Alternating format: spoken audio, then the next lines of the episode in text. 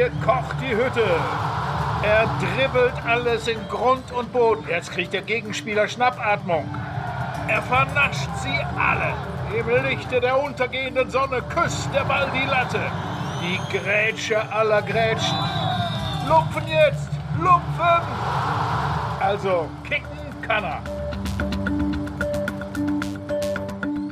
Hallo und herzlich willkommen zu einer weiteren Folge unseres Podcasts Kicken Kanner. Mein Name ist Fabian Scheler. Sie kennen mich vielleicht aus dem Was jetzt Podcast, den ich seit 2017 moderiere oder dank meiner Texte, die ich im Sportressort von Zeit Online verfasse, denn dort arbeite ich ebenfalls. Mir gegenüber sitzt der erfolgreichste Spielertrainer in der Geschichte des RSV Büblingshausen. Hallo Olli. Hallo, Oliver Fritsch ist mein Name, Sportredakteur von Zeit Online und es gab eine Beschwerde, Feedback auf die letzte Folge und zwar aus Lardenbach-Weikatzhain. Da war ich nämlich auch mal Spielertrainer und deswegen muss ich das heute mal erwähnen. Liebend gerne, das war meine erste äh, Spielertrainerstation Vogelsberg. Ich war sozusagen der Laptop-Trainer in der Kreisliga. Verstehe. Also Studentekop haben sie mich gerufen, aber wir haben mit der Viererkette. Studentekop ist hessisch liebevoll, finde ich. Schöne Zeit. Ja, ich habe äh, natürlich jetzt, die, da war ich nicht drauf vorbereitet, ich habe nämlich mal ein Ergebnis recherchiert vom RSV Büblingshausen vom vergangenen Wochenende. Bittere Niederlage noch in der 94. noch einen Freistoß kassiert, 0 zu 1 gegen Ederbergland 2. Was ist da los, Olli? Verletztenmisere, Corona, mhm. vorm Spiel was Falsches gegessen und das Übliche. Mhm. Naja, gut. Mentalitätsfrage vielleicht auch. Wir wollen zu was Schönem kommen, denn heute reden wir über eins äh, deiner Herzensthemen, Olli, nämlich über die Nationalmannschaft über die deutsche Nationalmannschaft. Denn du bist seit äh, Geburt an kritischer Fan der Nationalmannschaft und du bekommst heute die Chance, die Zukunft der Nationalmannschaft einzuordnen, vielleicht sogar mitzugestalten mit deinem Urteil. Denn wir sprechen heute über Kai Havertz. Der gilt als eine der Figuren der Zukunft in der deutschen Nationalmannschaft. Und der Anlass, warum wir jetzt ausgerechnet über ihn reden, ist unter anderem der, dass äh, jetzt Anfang Juni Spiele in der Nations League anstehen. Und außerdem dachten wir vielleicht auch mal nach spanischer Liga und Bundesliga, das waren ja unsere bisherigen drei Folgen, widmen wir uns heute mal der vielleicht besten Fußballliga der Welt, nämlich der Premier League zum ersten Mal. Ganz kurze Feedbackschleife wie immer am Anfang. Es wurden wieder Spieler gefordert. Äh, ich finde es immer schön, wenn alte Texte von dir da äh, mit einfließen. Unsere Hörerinnen und Hörer kennen dich, lesen deine Texte und deshalb wurde Marco Reus gefordert, aber im Wissen, dass du mit deinen Texten über ihn im Unrecht bist. Also da gibt es schon Redebedarf offenbar. Ja, das können wir äh, gerne machen. Marco Reus wäre schon auch mal ein Thema. Überhaupt können wir ja mal eine Liste zusammenstellen und vielleicht mal welche im Schnelldurchlauf machen, wenn es vielleicht Spieler gibt, die historisch sind äh, oder vielleicht nicht ganz so relevant, äh, weil sie vielleicht nicht überall bekannt sind, dann können wir das gerne mal äh, aufgreifen. Die berühmte äh, Olli Fritsch Einsatzkritik, die vernichtende, da freue ich mich schon jetzt drauf, die Folge. Wir müssen noch was auflösen aus der letzten Folge. Ähm, wir haben ja eine Frage gestellt, die du mir gestellt hast. Ich konnte sie nicht beantworten.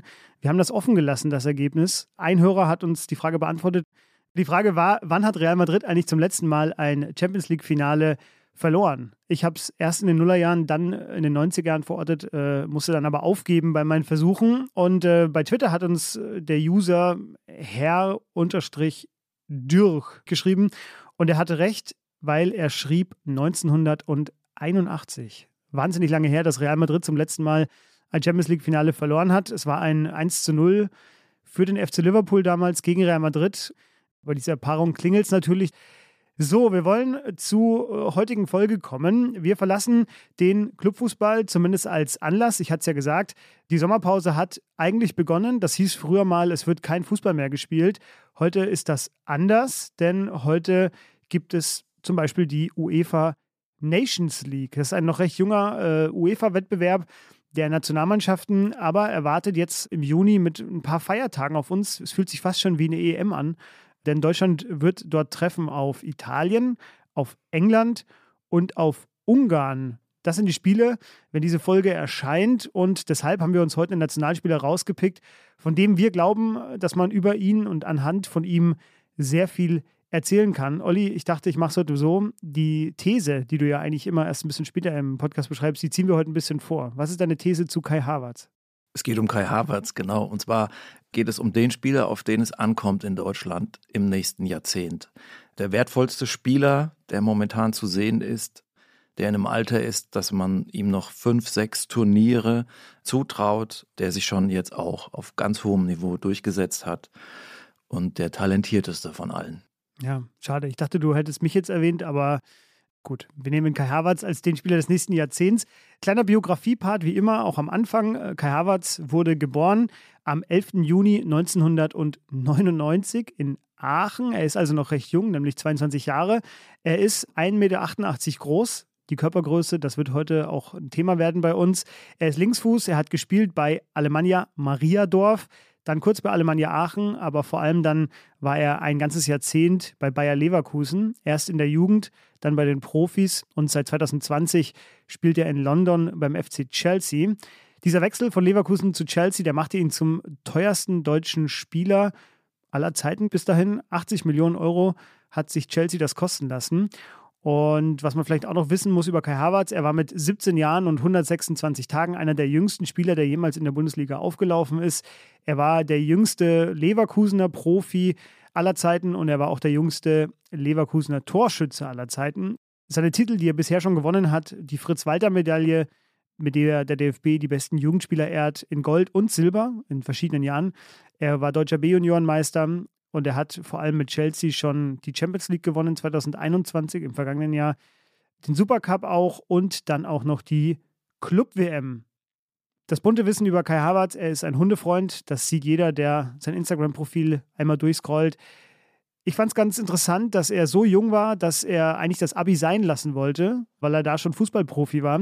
Aber äh, Leverkusener Trainer äh, Roger Schmidt meinte damals nichts da, du musst dich durchbeißen. Und äh, Bayer Leverkusen hat ihm dann die Mathe-Nachhilfe gezahlt. Am Ende Abi mit 3,3. Solide Leistung. Er war aber schon so populär, das fand ich ganz witzig, dass er irgendwann nur noch mit dem Taxi zur Schule gefahren ist, weil im Schulbus äh, er belagert worden ist, weil die Kids alle Autogramme von ihm wollten, weil er da schon so bekannt war.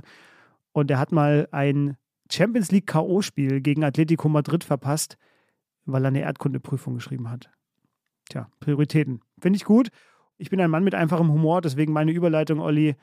Seine Reifeprüfung ist die heutige Szene des Tages. Champions League Finale 2021 hat er entschieden. 1 zu 0 für Chelsea gegen Manchester City, sein Tor. Es hat äh, schon schönere und bessere Tore von ihm gegeben, aber natürlich noch kein wichtigeres. Szene war so, das Mittelfeld von Manchester City war ziemlich offen, wie das so üblich ist bei einer offensiven Mannschaft. Havertz hat gesehen, dass die Innenverteidiger sehr weit auseinanderstehen von City. Das hat er erkannt, zieht äh, in die Lücke rein. Der Pass kommt gut. Von der anderen Seite kommt äh, der Torwart äh, rausgeeilt.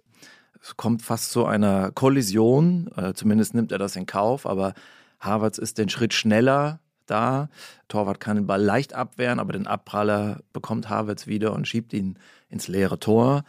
Dann fiel keins mehr und Chelsea hat gewonnen. Im wichtigsten, im bedeutendsten Spiel im internationalen Clubfußball.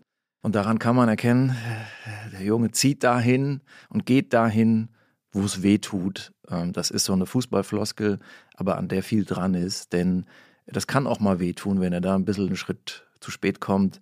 Dann äh, kann es auch mal krachen, aber davor hat er keine Angst. Und er löst solche Situationen sehr geschickt. Und deswegen ist er einer der herausragenden Talente oder Fußballer mittlerweile, äh, die es in Deutschland oder auch auf der ganzen Welt gibt. Wenn man die Szene sieht, muss man sich trotzdem fragen, wie viel Prozent Torwartfehler, wie viel Prozent Harvards Leistung? Also dem Torwart möchte ich da gar nichts vorwerfen. Das war, äh, die City stand viel zu offen in dem Moment gab ja auch eine Debatte dass, darüber, dass äh, Pep Guardiola da einen defensiven Mittelfeldspieler draußen gelassen hat. Überraschenderweise, da hat sich der Trainer vielleicht auch verzockt, zu viel riskiert. Die Abwehr war zu offen, das Mittelfeld war unbesetzt und so schnell kann es dann gehen. Äh, und ein Spieler steht allein vor dem Torwart. Ich finde, Torwart hat sogar fast die Situation noch klären können. Dem würde ich da gar keinen Vorwurf machen. Es gab noch eine Szene dann im Laufe des Spiels, da hat er, äh, glaube ich, so 70., 75. Minute irgendwie drei Gegenspieler beschäftigt mit seiner unnachahmlichen Art, über die wir ja gleich reden werden, und legt dann ab auf Christian Pulisic. Der muss eigentlich das 2 zu 0 machen, steht allein vorm Tor, äh, vergibt diese Chance, aber das war auch nochmal so eine Kai Havertz-Szene, in diesem Finale. Ja, hat doch Timo Werner ein, zwei Torchancen aufgelegt in der ja, ersten stimmt. Halbzeit. Am Anfang hatte Timo Werner. Und Pulisic muss das Tor machen, wie du sagst. Das ist nicht seine Stärke von Pulisic. Und Werner verballert auch einiges. Ja. Aber äh, Havertz hat sie ihm aufgelegt. Also er kann nicht nur Tore schießen, sondern auch vorbereiten. Er war der entscheidende Mann für Chelsea in diesem Champions League-Finale. Und ähm, die englischen Fußballfans, die honorieren sowas, äh, indem sie solchen Spielern Gesänge widmen. Und äh, deswegen hören wir hier mal rein in einen Fangesang, den die Chelsea-Fans äh, Kai Havertz schon gedichtet haben. Ja,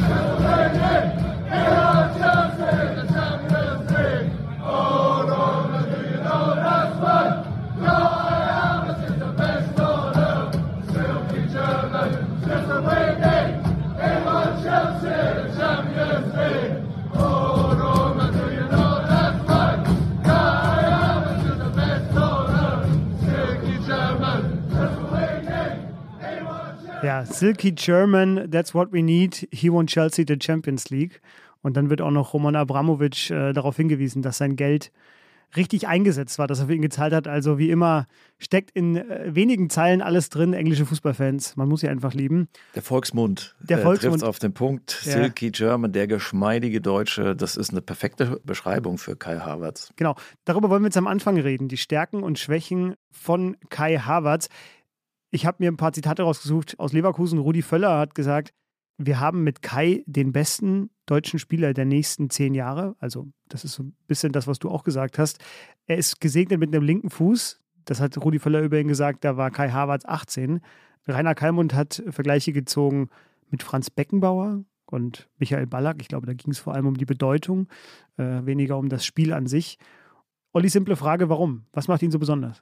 Also er bringt alles mit, was ein Offensiver, ein Stürmer äh, mitbringen muss. Er hat Technik, die begeistert. Einen sensationellen linken Fuß, er hat ein starkes Dribbling, er kann am Gegenspieler vorbeiziehen, er kann auf engem Raum zwei, drei Gegenspieler richtig auch so nass machen, tunneln. Er hat einen wunderbaren Abschluss mit links, er hat sensationelles Ballgefühl, kann auch mit rechts Tore machen weil er fast 1,90 Meter groß ist, kommt er auch an die hohen Bälle ran. Köpfen kann er auch. Das kann er vielleicht jetzt nicht ganz so stark wie Karim Benzema, aber er macht auch Kopfballtore. Er bereitet Tore vor. Er ist stark im Strafraum, weil er einen Riecher hat und ein Knipser ist. Er hat Intuition, kann aber auch glänzen in Mittelfeldzonen oder in Flügelzonen, weil er sich gut ins Spiel integrieren lässt und er hat auch einfach so eine Coolness, die ein Fußballer braucht, der den Unterschied machen soll. Und das ist Kai Havertz, ein Unterschiedsspieler. Sein Jugendtrainer, der ihn als erstes trainiert hat, hat über ihn gesagt, äh, Kai war schon damals nie überrascht, als er den Ball bekam. Das finde ich ein sehr gutes Zitat, denn man sieht das bis heute, dass er äh, ja eigentlich immer damit rechnet, angespielt zu werden und wenn er den Ball bekommt, auch sofort was damit anzustellen weiß. Und das ist eine Fähigkeit, die man auf dem Niveau, auf dem er spielt, braucht. Es ist auch eine Art von Verantwortung, wenn ich ja. als Spieler anspielbar bin, wenn ich mich freilaufe, im richtigen Moment natürlich, Lösungen zu schaffen, gemeinsam Fußball zu spielen. Gibt es auch Spieler, die die sich da auch schon mal verpissen. Ja, oder vor allem, wenn ich halt eigentlich nicht anspielbar bin, kriege trotzdem einen Pass und ich weiß trotzdem, was damit anzustellen. Also das ist ja auch eine, ein großes Talent, eine große Gabe, das so zu machen. Ich wollte mit dir so ein bisschen vorne anfangen. Er ist der jüngste Fußballer der Bundesliga-Geschichte, der die Marke von 100 Spielen geknackt hat. Das hat sich ja jetzt so ein bisschen durch alle unsere bisherigen Folgen gezogen. Die Frage nämlich, ab wann spielt man auf Top-Niveau, zumindest in der Bundesliga ist ja auch Top-Niveau, kann man schon sagen. Wir wollen jetzt hier nicht über die Qualität der Bundesliga lästern.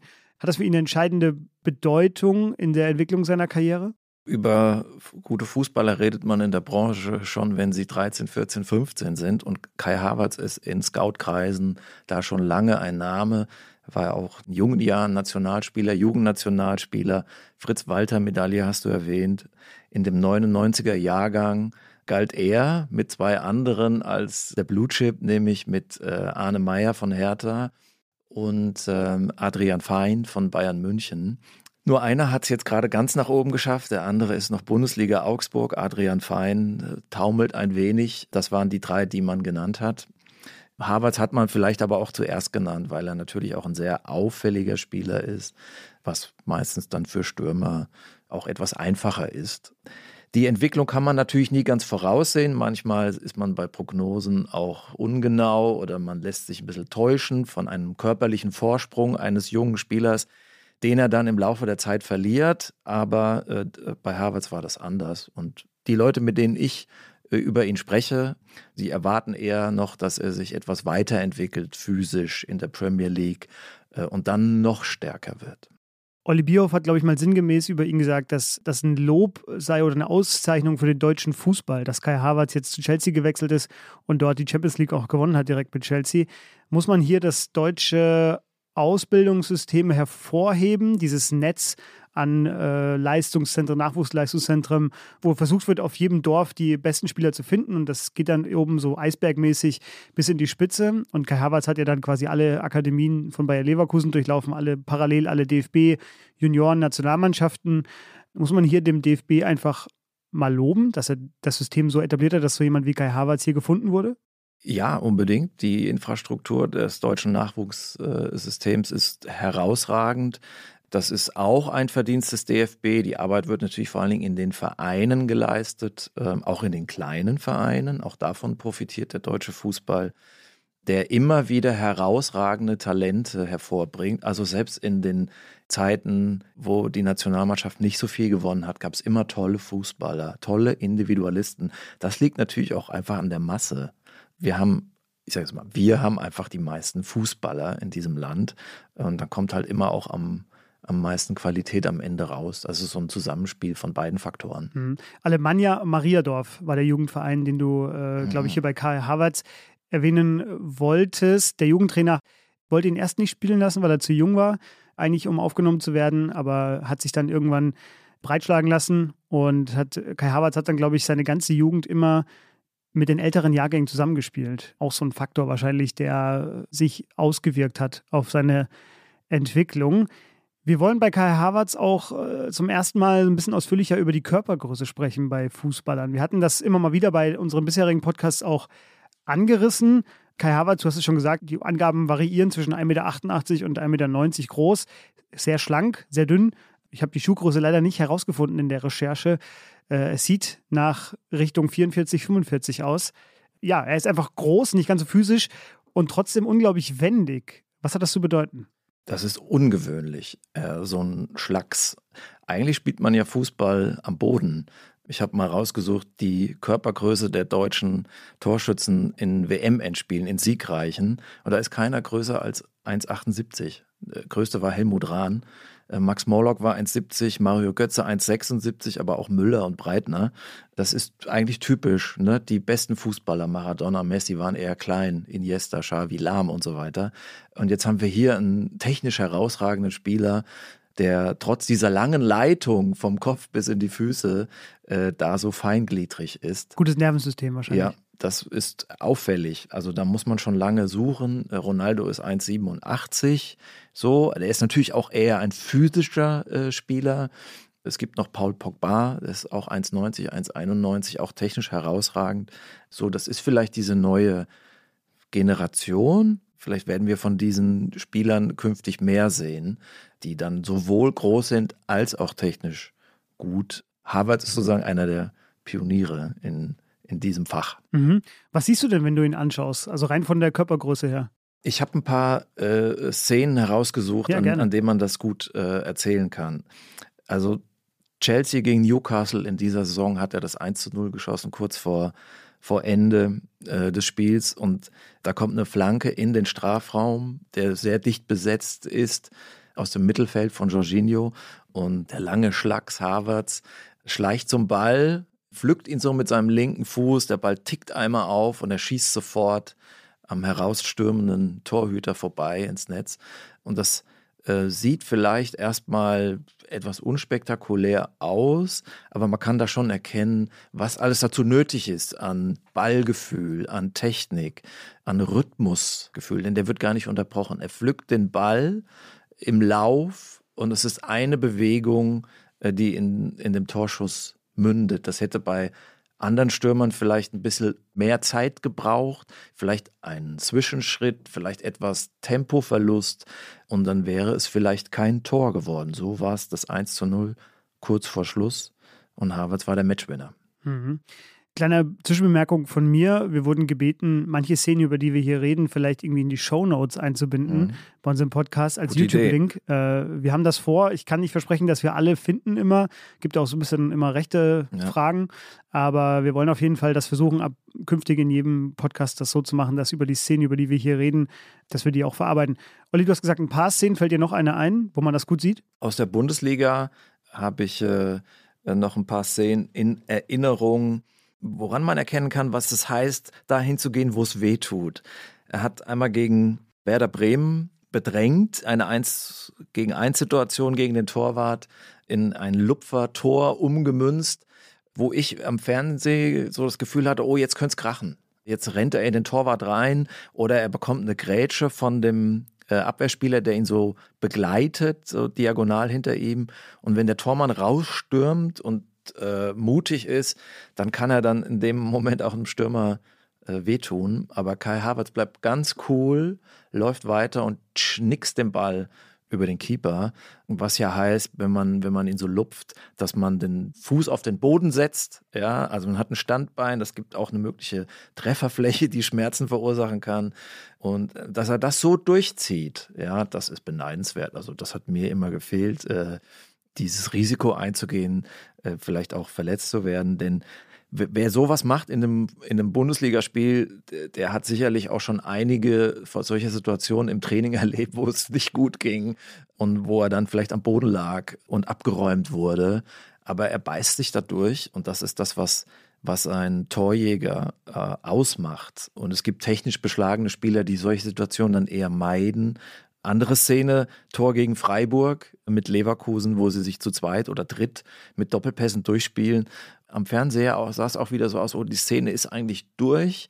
Da kann man jetzt nicht mehr viel erreichen, weil es zu viel äh, Gegenwehr gibt im, im 5-Meter-Raum. Aber Havertz auch durch seine Körpergröße macht einen langen Schritt und ist ein Tick eher am Ball und hat da die Gegenspieler wieder ins Leere laufen lassen und kann sich dann aber auch durch einen Sprung noch so aus der Affäre ziehen und bekommt eben keinen, keinen Körperkontakt ab.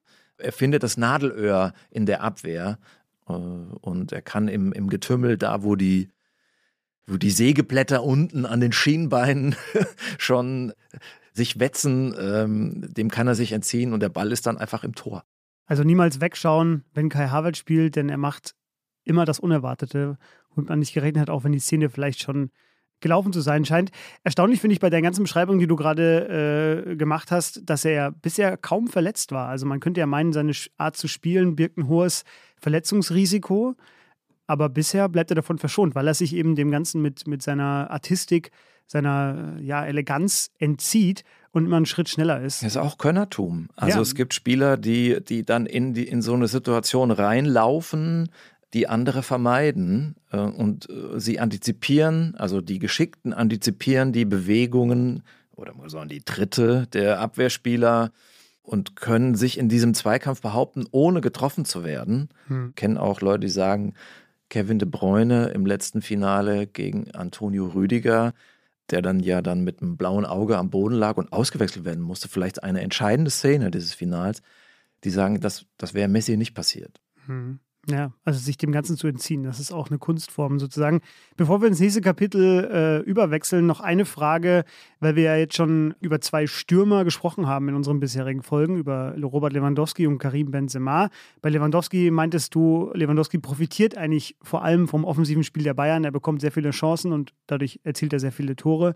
Karim Benzema war ein absoluter Anführer, der sich die Chancen auch teilweise selber im Mittelfeld er arbeitet, indem er Bälle verteilt, dann nach vorne sprintet und dann äh, einfach mit einem unglaublichen Instinkt gesegnet ist. Ich habe mich jetzt bei Kai Havertz gefragt, wo ist denn dann seine, also was ist denn eigentlich seine eigentliche ähm, Kernkompetenz sozusagen? Also wenn wir sagen, Lewandowski ist abhängig vom Bayern-Spiel, Benzema ist so stark, er macht das alles selber. Heißt das, dass Kai Havertz ziemlich abhängig ist von den anderen oder ist das eine falsche Deutung? Finde ich nicht. Und das belegt sein Wechsel zu Chelsea beziehungsweise belegt, dass er sich dort durchgesetzt hat. Ähm, also Chelsea ist einer der Top-Vereine in Europa. Das ist die Mutter des modernen Investorenfußballs. Ja. Roman Abramowitsch hat äh, 2003 äh, den Verein übernommen und hat 300 Millionen Euro investiert. Und plötzlich waren sie englischer Meister aus einem äh, Mannschaft aus dem Mittelfeld oder die wurden vielleicht sonst mal Vierter, war ein, ein Top-Brand. Ja. Äh, ich weiß, unsere Zuhörerinnen werden diesen Begriff hassen, ähm, aber er trifft es ja doch irgendwie, weil wir reden ja hier auch über Ökonomie. Und seitdem ist Chelsea ein hoch angesagter Verein, vor allen Dingen defensiv dominiert, waren auch noch viele italienische Trainer da oder José Mourinho hat den Verein zweimal trainiert. Hätte vielleicht auch schon früher die Champions League gewinnen können. Also 2008 waren sie im Finale äh, mit Lampard, Drogba, das war eine super starke Mannschaft. Sie haben dann eigentlich 2012 den Titel gewonnen, als man nicht mehr so damit gerechnet hat. Und 2021 wieder. Und wer sich da durchsetzt, also natürlich brauchen die auch Stürmer, Chelsea. Und wer sich da durchsetzt, der hat geschafft und der kann auch überall anders spielen. Also Havertz könnte natürlich auch bei City spielen. Vielmehr muss man sagen, City hat so einen Spieler nicht in der Offensive wie Havertz. Ja, also Kevin De Bruyne, findest du nicht? Ja, Kevin De Bruyne, nein. Das ist eher ein Passspieler. Der spielt kunstvolle Pässe, kann auch gute Fernschüsse, aber sagen wir mal im, im 16er, im Fünfer, Abschluss, Volley, Kopfball, Torjäger, da ist Havertz jetzt dem voraus. In der Offensive ist Chelsea da, hat da mehr Karat als City das heißt ja immer, City gibt so viel Geld aus, äh, aber warum müssen sie das machen? Weil sie einen Rückstand aufholen müssen gegenüber Chelsea. Da darf man sich nur einfach die Zahlen zusammen addieren und vergleichen, sondern da gibt es natürlich ganz andere Zusammenhänge. Aber Havertz wäre sicherlich auch jemand für Real Madrid. Die haben den sicherlich auch schon, äh, haben da auch schon Gedanken daran verschwendet. Also ich sehe keine Abhängigkeit. Und das unterscheidet ihn zum Beispiel von Thomas Müller. Also mhm. äh, Havertz ist vielleicht der Nachfolger von äh, Thomas Müller mhm. als äh, Torjäger für Deutschland. Aber er ist technisch deutlich besser. Ich glaube, Müller ist bei Bayern München wunderbar aufgehoben, hat dem Verein enorm viel gegeben und dadurch auch Deutschland. Aber Havertz kann es überall. Mhm. Du hast wie immer schon sehr elegant übergeleitet in unseren zweiten Teil, in dem wir uns äh, fragen wollen, was ist Kai Havertz eigentlich wirklich? Ist er Stürmer? Ist er Mittelfeldspieler? Ist er Außenspieler? Ich habe auch hier, wie schon bei Karim Benzema, ein äh, Zitat vom Spieler selber gefunden, äh, wie Kai Havertz sich selber eigentlich sieht. Und das sagt schon sehr viel. Er hat nämlich mal gesagt, ich höre die Leute immer sagen, dass sie nicht wissen, wo ich spiele. Und wenn ich ehrlich bin, ich weiß es auch nicht genau. Irgendwo zwischen neun und zehn. Ich mag es, auf dem Feld rumzupendeln, auch gerne mal im Strafraum, um Tore zu schießen, wenn wir offensiv spielen. Aber im Grunde genommen würde ich meine Position einfach als offensiv beschreiben. Es gibt nicht die eine Position für mich. Stimmst du dem zu? Dem stimme ich völlig zu. Die Frage ist nur, was heißt das? Ja, genau. Also ist er ein Neuner, ist er eine falsche haben wir dich, Olli. Ist er ein Zehner? Ist gar nicht so leicht zu beantworten, was er überhaupt ist. Aber vielleicht ist das gar nicht wichtig. Also meine Experten, mit, die ich vorher, ähm, bevor ich einen Satz überhaupt schreibe, anrufe, kommen zu leicht unterschiedlichen Urteilen. Äh, der eine sagt, er müsste schon irgendwie sich mal auf eine Position festlegen, auch vielleicht festgelegt werden von einem Trainer. Und andere sagen, ist doch völlig wurscht. Das ist eine theoretische Debatte. Braucht Deutschland einen Neuner, der ein klassischer Neuner ist? Oder kann man nicht einfach sagen, ist doch egal, wer, wie und äh, auf welcher Position die Tore äh, schießt? Das äh, will ich jetzt mal an der Stelle vielleicht auch ein bisschen offen lassen. Aber Tatsache ist, Kai Havertz schießt Tore. Hoffentlich auch für Deutschland. Die, mein Deutschland hat jetzt zwei schlechte Turniere hinter sich. Davon hat Kai Havertz jetzt bei einem zentral mitgespielt. Aus meiner Sicht war er einer der wenigen Lichtblicke bei der Europameisterschaft 21 zwei Tore. Das waren dann schon die meisten, die er geschossen hat. Also er war der beste deutsche Torschütze, hat in zwei Spielen getroffen. Gegen Portugal im besten Spiel hat er ein Tor gemacht, war an den anderen Toren aber auch immer irgendwie in der Nähe. Er hat gegen Ungarn ein, das 1 zu 1 gemacht, das sah relativ leicht aus, wo er so in Rücklage einen Abpraller reinköpft. Ich sage, bei anderen Stürmern geht so ein Ball auch schon mal drüber. Gegen England war er derjenige, der Thomas Müller diese Riesenchance aufgelegt hat und der die größte Chance durch einen Fernschuss hatte, wo Pickford, der englische Keeper, den noch über die Latte gelenkt hat. Also auch da war er der Spieler, der den Unterschied hätte machen können. Es hat nicht ganz geglückt. Schauen wir mal, wie es in Katar wird oder dann bei der EM24. Da äh, wird es auf Harvards ankommen und auf welcher Position er dann die Tore schießt. Naja, gut, ob da jetzt Timo Werner noch vorne mit rumrennt äh, oder Havertz in der Spitze allein ist, ja, das muss dann der Trainer entscheiden. Aber es lässt sich lösen, das mhm. Problem. Mhm. Weil du gerade die Spiele nochmal aufgezählt hast ähm, bei der EM. Hansi Flick, der Bundestrainer, sagt über ihn, man merkt einfach, dass er da ist, wenn es drauf ankommt. Das beschreibt auch so ein bisschen das, was du gerade gesagt hast in den entscheidenden Spielen. Es hat jetzt nicht dazu gereicht, dass er sie gedreht hat. Vielleicht kommt das irgendwann noch. Aber zumindest ähm, hat er entscheidenden Einfluss genommen auf das Spiel. Ich wollte die Gelegenheit heute nutzen, dir die Chance zu geben, jetzt ein für alle Mal zu klären, was ist denn eigentlich eine falsche Neun?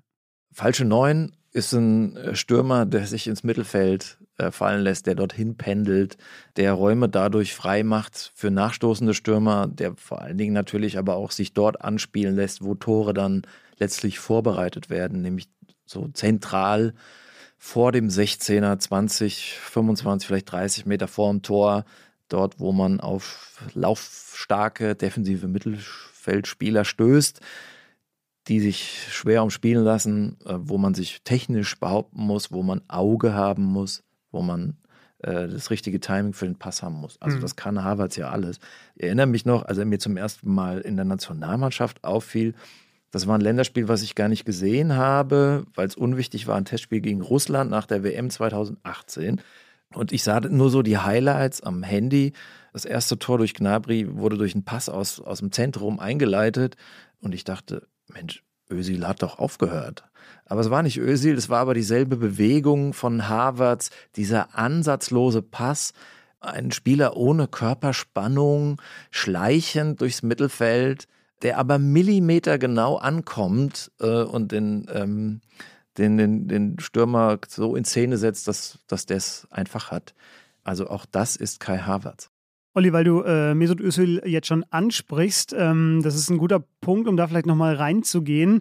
Denn äh, Mesut Özil stand ja hier in Deutschland unter Beobachtung, bevor es politisch wurde, auch schon, nämlich sportlich. Es gab immer so ein bisschen die Özil-Gefahr, nenne ich es mal. Sein Spiel, das äh, ja Weltklasse war, wenn Özil äh, top gespielt hat, dann war er herausragend. Aber es gab auch so ein bisschen an ihn die Frage, ja, aber wenn es nicht so gut läuft, war jetzt auch niemand, der die Mannschaft angehoben hat, der die Mannschaft nach vorne gebracht hat. Und das Spiel von Mesut Özil hatte so eine Leichtigkeit, so was, so was Schwebendes. Und auch das steht in Deutschland traditionell unter Verdacht. Droht das bei Kai Havertz auch?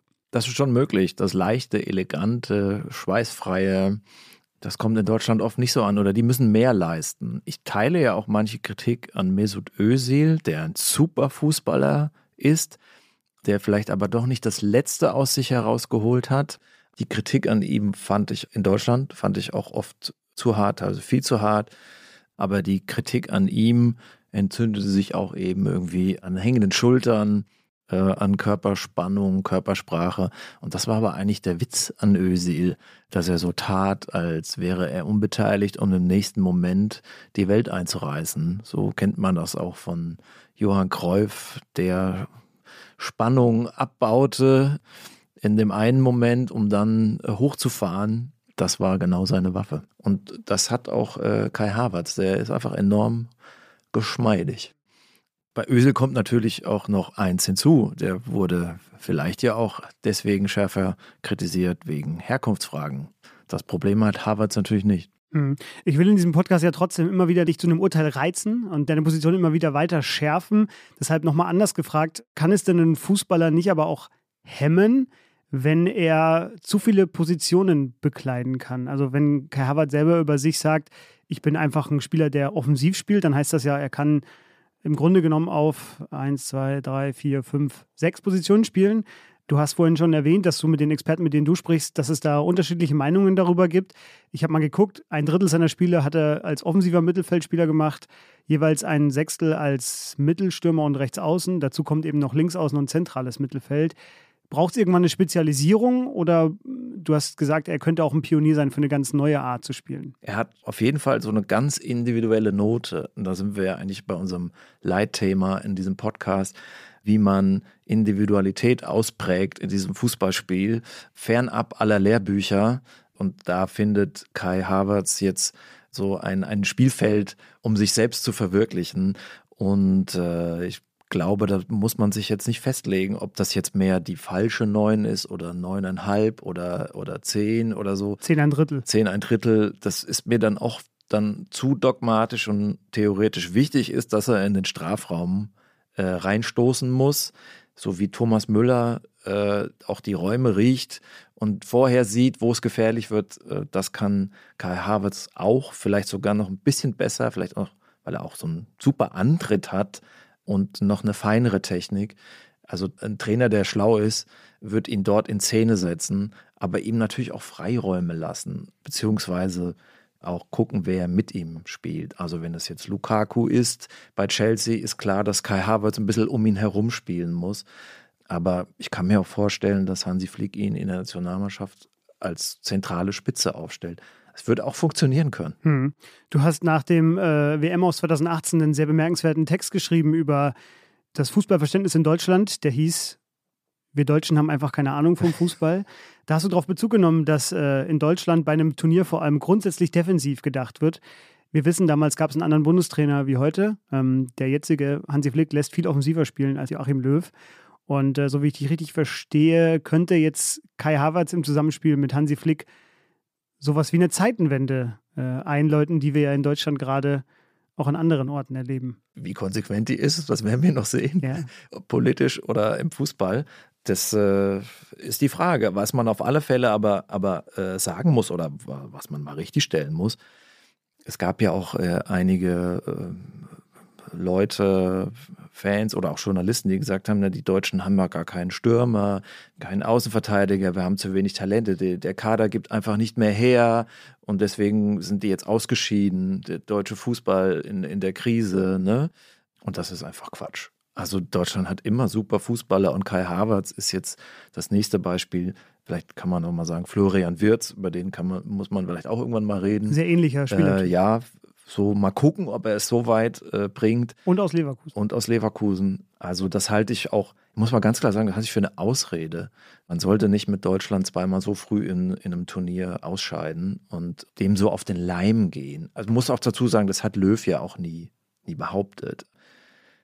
Deutschland ist, war jetzt die U21 dreimal hintereinander im EM-Finale, zweimal gewonnen. Also der deutsche Fußball ist eine, eine gemähte Wiese sozusagen und da, da liegen die Pralinen rum, so man muss sie aufsammeln. Also es ist alles vorhanden, um zumindest Halbfinale zu erreichen und auch um den Titel mitzuspielen. Olli, dann frage ich dich einfach äh, ganz direkt, wenn du schon so über Kai Havertz als Zukunft der Nationalmannschaft im nächsten Jahrzehnt redest, wird er Kapitän irgendwann? Wird er der Anführer werden? Wird der Manuel Neuer ablösen? Das ist möglich. Die Frage ist, ist der Stürmer dafür der Richtige? Die Position, ja, denen sagt man ja immer nach, dass sie so eigene Typen sind, dass sie auch äh, vielleicht für das Ganze nicht so die Verantwortung übernehmen oder nicht das Ganze nicht so im Blick haben. Und das belegt ja auch ein wenig die Geschichte. Ne? Die 70er-Mannschaft, da war Franz Beckenbauer der Kopf und Gerd Müller, der ja eigentlich der etwas genialere Fußballer war, der wird an zweiter Stelle genannt. Dasselbe Spiel bei Lothar Matthäus und, und Rudi Völler. Bei den 90er Weltmeistern war Matthäus der Kapitän. Jürgen Klinsmann war es mal, 96, so der Leader, aber eben auch nur ganz kurz. Gab mal Uwe Seeler, ja, äh, in, in, den 60er Jahren. So weit muss man da schon zurückblicken, der so der uns Uwe, der für das Gesamte stand und auch so die Mannschaft repräsentiert hat.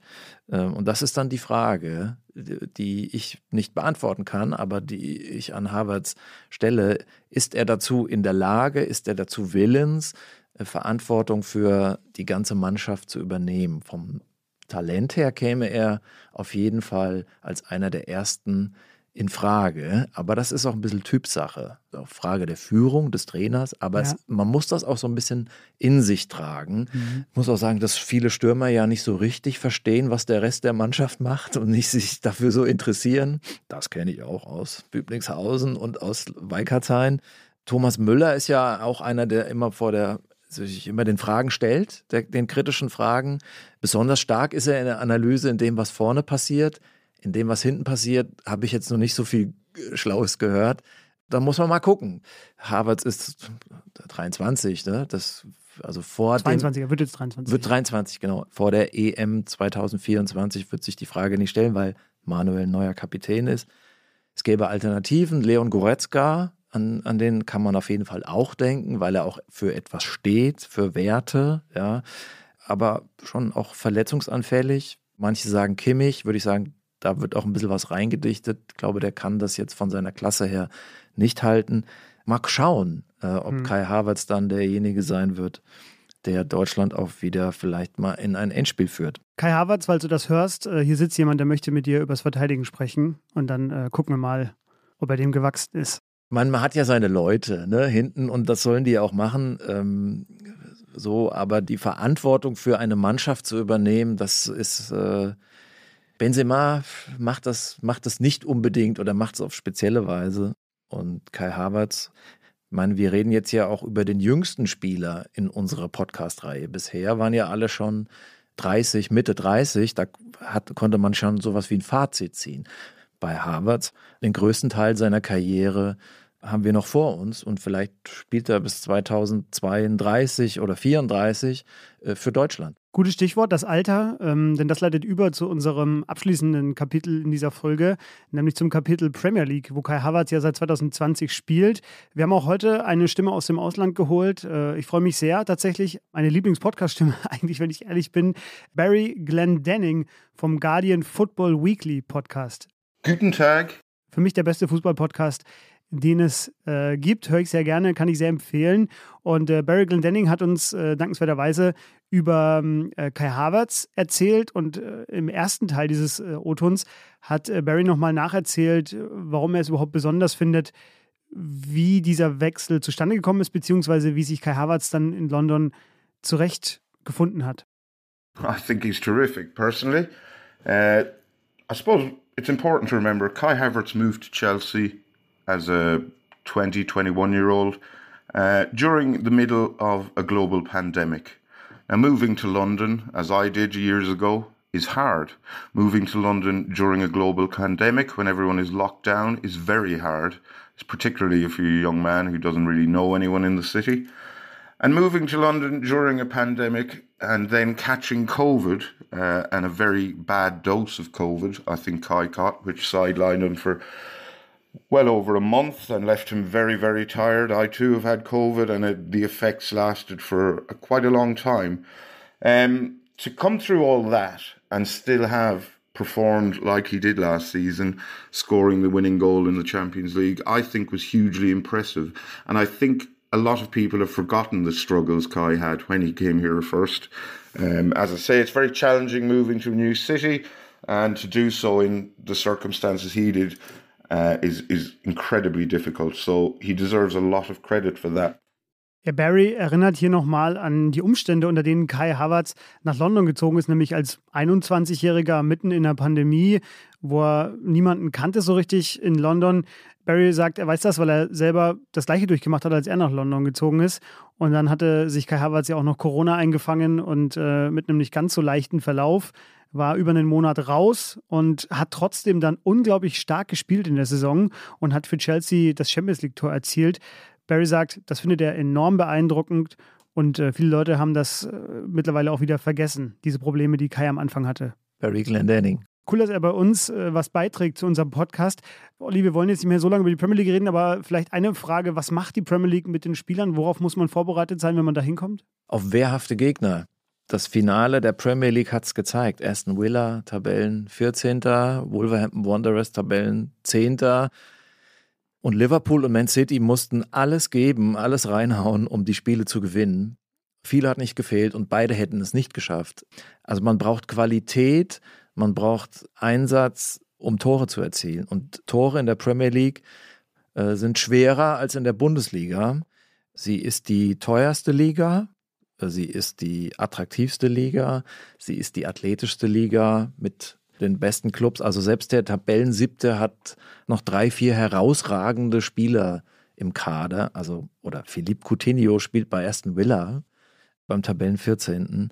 Also sich dort zu behaupten in dieser langen Saison, ja, mit 20 Mannschaften und noch einem extra Liga Cup, ist extrem fordernd, aber es bringt dich auch auf ein Wettbewerbsniveau, das es äh, sonst nirgendwo gibt. Also man kann sagen, Kai Havertz ist an der Spitze angekommen. Mhm. Er selber hat sich dazu auch mal geäußert äh, zur Frage, wie unterschiedlich das eigentlich zur deutschen Bundesliga war. Da hat er gemeint, ich hätte es mir nie vorstellen können, dass es so anders ist als der deutsche Fußball. Es ist so viel mehr körperlich, es ist äh, viel mehr, man muss viel mehr laufen. Er hätte sich niemals vorstellen können, dass es so hart ist. Und er hat auch nochmal darüber gesprochen, dass gerade die ersten sechs Monate, als er dahin gewechselt ist, hohe Erwartungen. Er war damals sogar, glaube ich, der teuerste Chelsea-Transfer, bevor äh, Romelu Lukaku äh, ein Jahr später dann dahin gewechselt ist.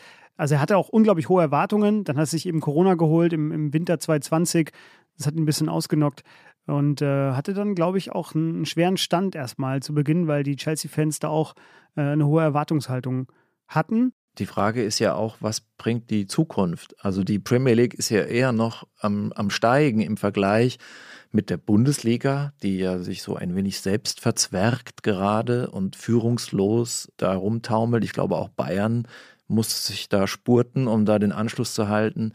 Italien schafft den Anschluss nicht so richtig, äh, haben zwar aufgeholt, und Spanien äh, muss auch sehen, dass außer Real Madrid die alte Größe noch da irgendwie konkurrenzfähig bleibt. Es gibt noch PSG, äh, aber ich glaube, dass die Premier League eher noch äh, stärker wird in den nächsten zehn Jahren. Auch dazu hat sich Barry Glendenning geäußert in unserem äh, zweiten Ton, den wir von ihm abspielen wollen. Ähm, da hat er nochmal Bezug genommen auf, wie Kai Havertz in England eben gesehen wird, wie sich auch vor allem seine Karriere gerade nach diesem etwas komplizierteren Start dort weiterentwickelt hat.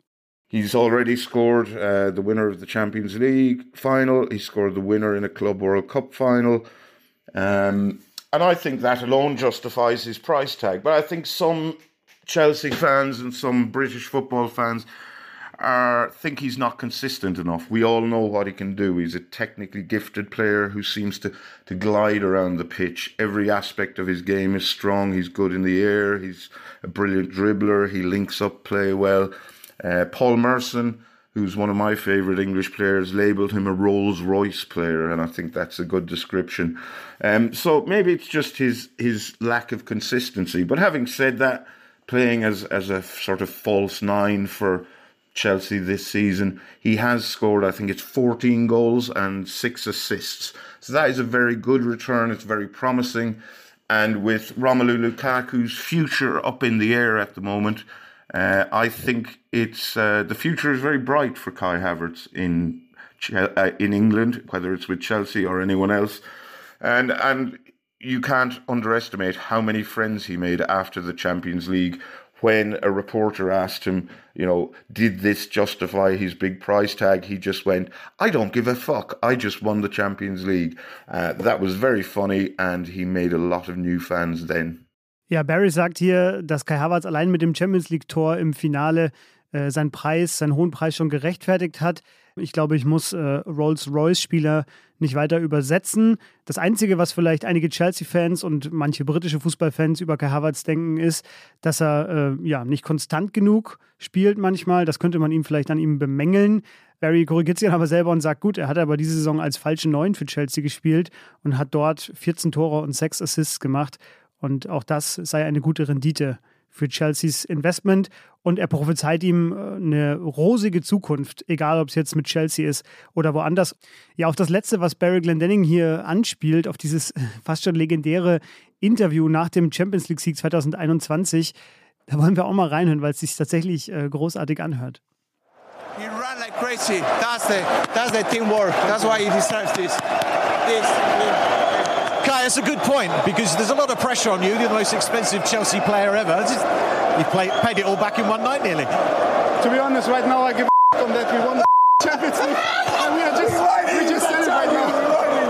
I apologise for that fruity language, but you understand why the emotions are. Ja, großartig. Äh, der andere, den man da hört, also neben dem Reporter, der die Frage gestellt hat, das ist äh, Cesar Aspilicueta, der Kapitän äh, von Chelsea, der da neben ihm stand und ihm quasi auch live on air gelobhudelt hat. Ja, und Barry Glenning hat es gesagt, das kam auf der Insel sehr gut an. Diese, ähm, was Olli auch schon meinte, diese leichte, fast schon ins Arrogante gehende Haltung von, das ist mir scheißegal, was ihr denkt. Ich habe hier gerade die Bude gemacht. ihr könnt mich alle mal. Ich habe es euch doch jetzt gezeigt. Die Lässigkeit von Fußballern hatten wir schon an anderer Stelle beschrieben. Das ist schon so ein eigener Menschenschlag, insbesondere solche Talente und dann Stürmer wie, wie Harvards. Aber was man an Wettbewerbshärte, also was ich damit meine, sieht man dann, wenn Chelsea beispielsweise auf Real Madrid trifft. Dieses Jahr sind sie ausgeschieden im Viertelfinale, weil Real Madrid irgendwie Wunder vollbringt und sich, obwohl sie die, unterlegen, ja, die unterlegene Mannschaft ist, dann doch noch irgendwie durch geniale Momente rettet. Aber man konnte äh, es ja auch äh, im Viertelfinale Hinspiel sehen. Kai Havertz das Kopfballtor äh, gemacht. Auch da, Carvajal, der ihn da verteidigt, hat den Fuß sehr weit oben. Man muss vielleicht damit rechnen als Stürmer, dass der durchzieht äh, mit dem Tritt und dann hat man den Stollen an der Stirn. Aber Kai Havertz geht dahin, wo es weh tut, hält den Kopf hin und der Ball ist drin. Ich denke aber auch an das Halbfinale im Vorjahr 2021. Da war Real tatsächlich auch, also war Real chancenlos und hat auch verloren. Und da hat äh, Kai Havertz ein überragendes äh, Spiel gemacht. Er hat zweimal die Latte getroffen, einmal mit einem schönen Lupfer, das kann er ja besonders gut, einmal im Kopfball, okay, aber hat auch viele Szenen eingeleitet. Und da sieht man eben den, den Wettbewerbsvorteil der Premier League gegen, gegenüber der spanischen Liga in Bezug auf Athletik, äh, auf Tempo, auf Härte. Da konnte Real einfach nicht dagegen äh, anstinken. Letzte Frage in unserem Analyseteil. Ähm, noch ist er bei Chelsea der Verein hat ja so ein bisschen eine unklare Zukunft gerade äh, vor sich. Sein Trainer dort ist Thomas Tuchel aktuell. Der hat ihn jetzt oft als Stürmer aufgestellt, also wieder eine neue Rolle für Kai Havertz. Macht der Tuchel das Richtige mit ihm? Ich finde schon. Tuchel wächst mit seinen Spielern. Ähm, er ist in, zum Welttrainer geworden oder zu einer Weltmarke, ja, in äh, Paris und jetzt in London. In der Bundesliga hat man schon gesehen, dass das ein Trainer ist ist, der viel mitbringt, aber der auch vielleicht das eine oder andere noch lernen muss, so, wenn, wenn er in der Champions League bestehen will. Äh, und er ist mit der Größe seiner Spieler gewachsen, insbesondere dann mit Neymar, Mbappé äh, oder jetzt auch mit Kai Havertz. Und da würde ich jetzt mich nur wiederholen und sagen, ja, ob er ihn jetzt als Stürmer einsetzt oder als hängende Spitze, das da muss ich, würde ich jetzt Tuchel nicht auffordern, sich da festzulegen. Er wird schon seine Verwendung finden. Wir wollen Thomas Tuchel noch eine kleine Orientierungshilfe bieten. Äh, auch an ihn, falls er es hört, Thomas Tuchel. Hier kommt unsere Powercard für Kai Havertz. Die Powercard. Ja, zum vierten Mal vergeben wir hier äh, vier Noten. Die Powercard für alle, die neu einsteigen, weil wir heute über die Nationalmannschaft viel gesprochen haben. Ganz kurz erklärt, wir haben vier Kategorien: Talent, Performance, Autonomie und Balance, anhand derer wir unser Urteil nochmal in Zahlen ausdrücken wollen, in Zahlen zwischen 0 und 100, angefangen bei 0 logischerweise das schlechteste, 100 das höchste. Jeder von uns beiden macht das mit vier Zahlen. Am Ende berechnet jeder von uns seinen Mittelwert und daraus ergibt sich dann der Wert für den jeweiligen Spieler. Beim letzten Mal wurde hier dreimal die 100 gezückt gegenüber von mir bin sehr gespannt, was heute passiert. Olli, Kategorie Talent.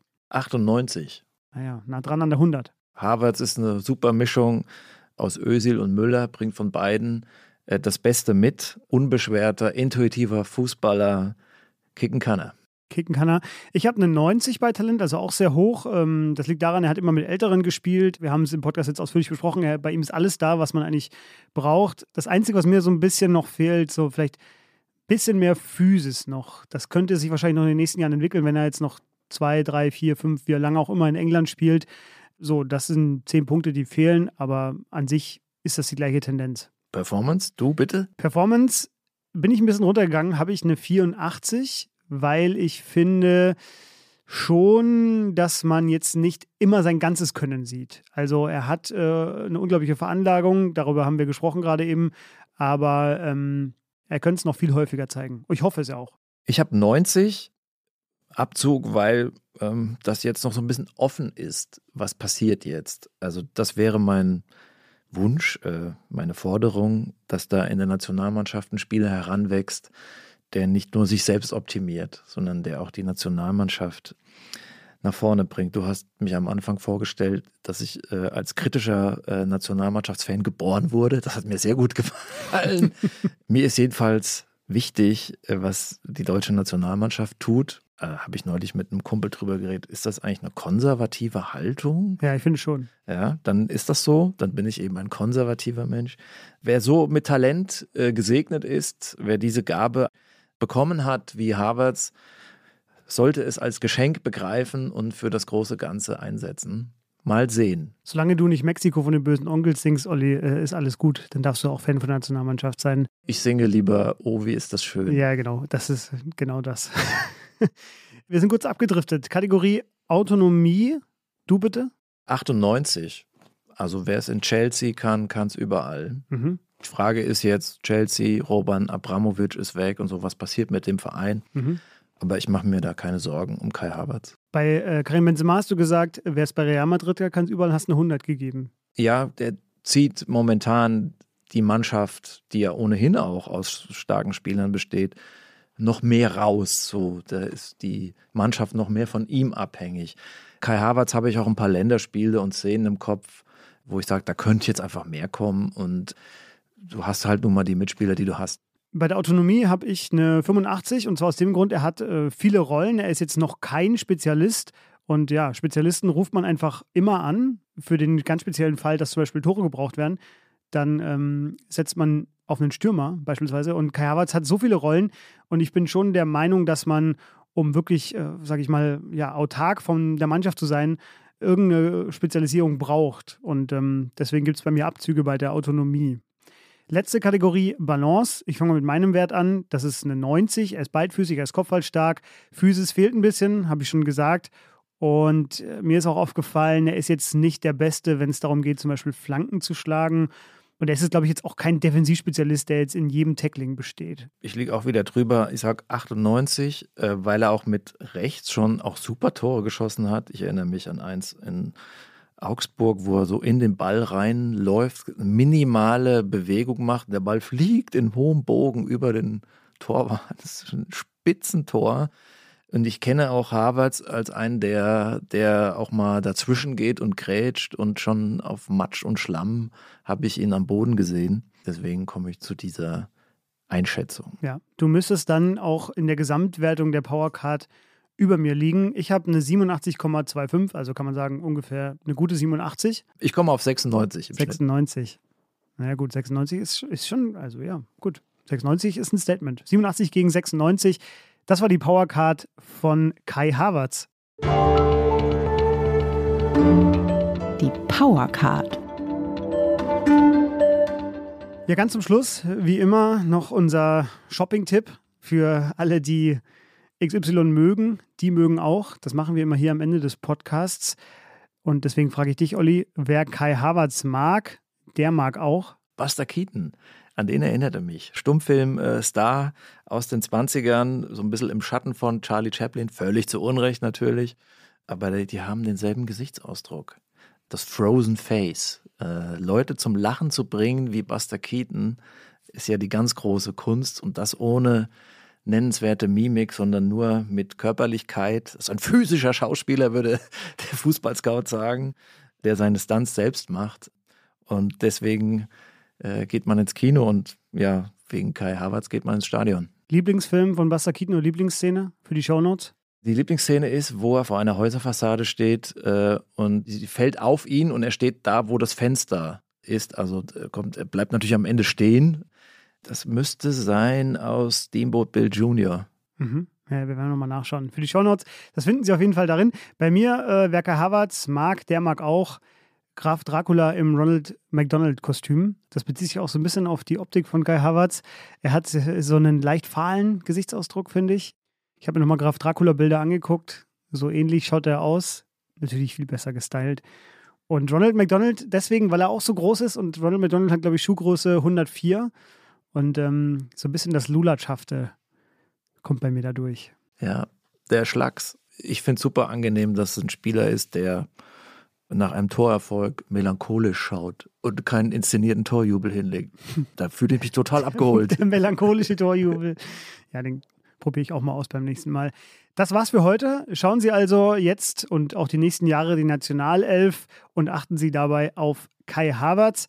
Sie werden einiges wiedererkennen von dem, was wir heute gesagt haben. Wie immer gilt, unser Urteil ist nur unser Urteil. Wir sind gespannt auf Ihr Feedback. Sie können uns dafür zerreißen, Sie können uns dafür loben und Sie können uns natürlich auch wie immer weitere äh, Spieler schicken, über die wir unbedingt reden müssen. Das machen Sie alles an die Mailadresse fußball.zeit.de, Fußball dabei mit Doppel-S geschrieben und weiterhin bei Twitter unter dem Hashtag Kicken Kanner. Unsere nächste Folge erscheint dann wie gewohnt in zwei Wochen, dann mit einer Spezialfolge, nämlich unserer ersten Live-Show, die wir aufnehmen werden beim großen Zeit Online und Zeit Podcast Festival. Das wird super, da freuen wir uns schon sehr drauf. Eventuell mit Gast, das wollen wir jetzt schon noch nicht versprechen, aber wir überlegen uns auf jeden Fall irgendwas Kai Havertz Außergewöhnliches, Mäßiges für diese Folge. Oder Olli? Genau, irgend so ein Lupfer von der Eckfahne. Lupfen jetzt, wie Manni Breukmann im Intro sagt. Olli, hat mir sehr viel Spaß gemacht. Ich freue mich auf die Live-Show. Bis dann. Ja, ich mich auch, Fabi. Tschüss. Tschüss.